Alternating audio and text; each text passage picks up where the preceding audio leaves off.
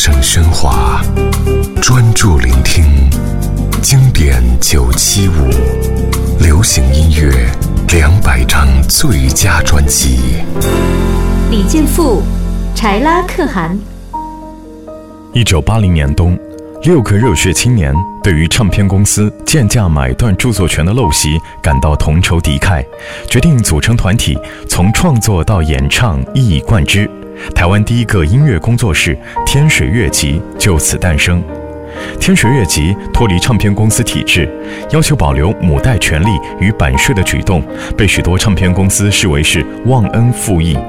他们最后收服四海唱片投资，同时录制《柴拉可汗》和《一千个春天》两张专辑。所谓百分之百创作自主权的理想，确实发挥得淋漓尽致。然而，柴拉可汗的实验性也令许多歌迷瞠目结舌、不知所措。尽管市场反应未如预期，天水乐集的成就依然深深启发、影响了许多音乐人。他们的作品充满故土文化意象，音乐形式则糅合了西洋摇滚、古典音乐和传统戏曲的风格。一方面是民歌风潮历经数年发展，吸收了丰富的制作创作实战经验之后，形式与内容趋向成熟的典范；另一方面，也是民歌风潮末期企图挽狂澜于既倒的最后经典。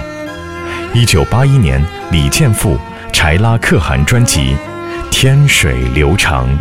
天上来的水。它绵延几千里，细看那水又流，何处是尽头？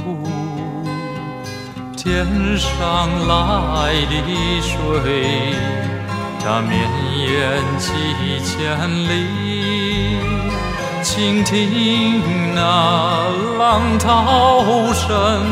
回响在胸怀，五千年的激荡在我血液澎湃，大江奔流流不尽，一片丹心照汗青。